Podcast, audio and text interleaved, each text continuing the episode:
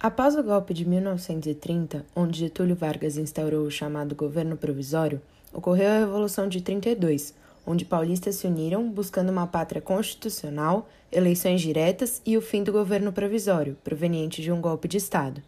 Em uma das respostas à pressão popular, Vargas instituiu um novo Código Eleitoral, com o objetivo de acalmar a situação e demonstrar uma suposta intenção de descentralização de poder.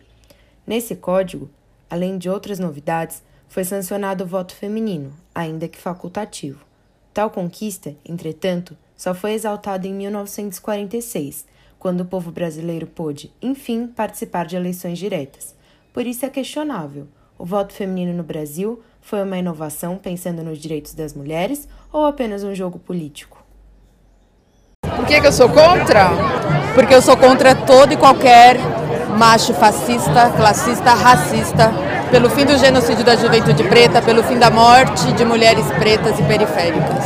É por isso que eu tô A luta pelo sufrágio feminino no Brasil se iniciou em 1910, surgindo como uma resposta direta à exclusão das mulheres na política. Algumas mulheres passaram a acreditar que muitas das desigualdades legais, econômicas e educacionais jamais seriam corrigidas enquanto os homens não tivessem que prestar contas a um eleitorado feminino.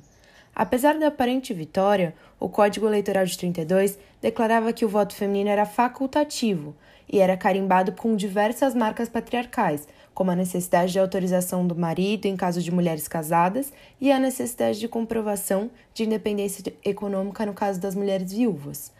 Atualmente, o voto feminino representa 52% do eleitorado brasileiro e que exerce uma voz ativa em manifestações relacionadas à preservação da democracia.